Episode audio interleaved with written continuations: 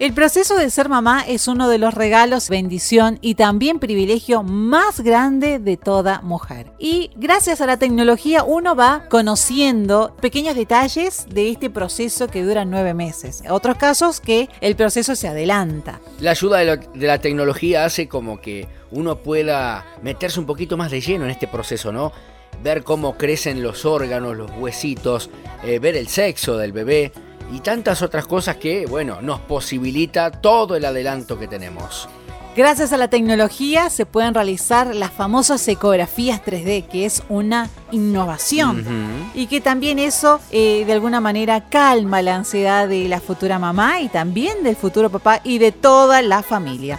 Por eso hoy hemos invitado a una amiga, una colega a Lorena Pérez, quien va a realizar la entrevista al doctor Vicente Ruiz, quien nos da la importancia de la ecografía durante el embarazo. ¿Qué es la ecografía y para qué sirve? La ecografía es un método de diagnóstico por imágenes, nada más. Es el mismo fundamento que tienen los barcos para barrer el fondo marino. Son ondas de ultrasonido que al chocar con las estructuras internas, con al del cuerpo humano rebotan, por eso se llama ecografía. El eco es lo que se grafica después en la pantalla del ecógrafo. ¿eh? Lo mismo que decíamos en el sonar de los barcos. Entonces, es un método de diagnóstico por imágenes que usa ultrasonidos, lo cual es totalmente inocuo y no se ha comprobado hasta la fecha que tenga ningún efecto adverso sobre el feto, sobre la madre ni sobre ningún órgano. Por eso uno de los mitos de las abuelas, de las tías, de todas las señoras mayores que dicen no te hagas mucha ecografía porque te puede salir eh, tal o cual defecto. Bueno, esas son cosas de la era preecográfica y del desconocimiento que hay sobre el tema. Nada más. Que no es cierto. Que no es cierto, no es cierto. A veces, cuando la situación lo exige, pueden hacer ecografía a veces día por medio, a veces todos los días si la situación de gravedad lo requiere. Claro. Con lo cual estamos diciendo que no está contraindicado. Cuando se requiere se puede hacer y no tiene efecto adverso. Bien.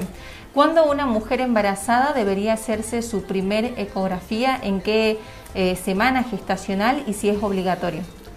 Eh, digamos que no es obligatorio, entre comillas, pero la mujer primero va a consultar a su ginecólogo, porque el primer síntoma, obviamente, de, que pueda estar embarazada es la falta de su periodo menstrual. Entonces, el ginecólogo, el que formalmente debiera solicitarle el primer estudio ecográfico para confirmar que está embarazada. Sí. Eso puede ser ya a las 5 o 6 semanas de embarazo a partir del primer día de la última menstruación, se cuenta siempre la edad gestacional, 5 o 6 semanas, cuando hace la consulta y se le indican, primero para confirmar el embarazo, Bien. y después la restante ecografía para el seguimiento del embarazo. Primero se confirma si está embarazada y después se sigue. Hay veces que no va a ser un embarazo, obviamente, o sea, por eso hablamos de confirmar en la primera consulta, en la primera ecografía. Confirmar el embarazo y la vivencia también. Todo. Es lo que hace a todos los aspectos. Confirmar el embarazo significa confirmar que el embarazo esté bien ubicado, donde tiene que ser, la presencia del embrión, si el embrión tiene edad suficiente para tener latidos ya, los latidos pueden verse a partir de los 4 milímetros aproximadamente de longitud del embarazo. ¿En qué semana gestacional sería aproximadamente que Eso podemos serían sentir prácticamente seis semanas. Seis semanas. O sea que cuando estaría de un mes y medio, como dicen. Claro. Seis semanas sería un mes y medio desde del último periodo menstrual. O sea que a los 4 milímetros, a veces he llegado a verlo en 3 milímetros. 4 milímetros es... bueno si cualquiera agarra una regla para darse cuenta de lo que son 3 o 4 milímetros, van a ver que tal vez es más chico que un grano de arroz. Sí. Pero ya tiene latido. Wow. Y el corazón es el primer órgano en funcionar, podemos decir así, o en verlo en funcionamiento. Ahí se confirma el embarazo. Y se van confirmando todas las características que cada etapa del embarazo puede mostrar o lo que podemos pretender de cada etapa del embarazo.